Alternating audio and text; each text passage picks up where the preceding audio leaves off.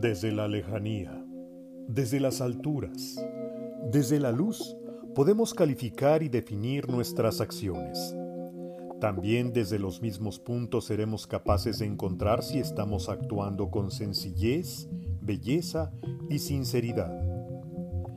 Ser fieles a nosotros mismos y dejar que nuestra actitud nos transforme, nos convierte en seres felices, seres cuyos colores brillan.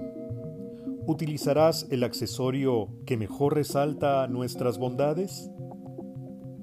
Este es un fragmento del audiolibro Sin Sentido, lectura para la reflexión que propone sentido en tu vida, del autor Gibran Sarkis.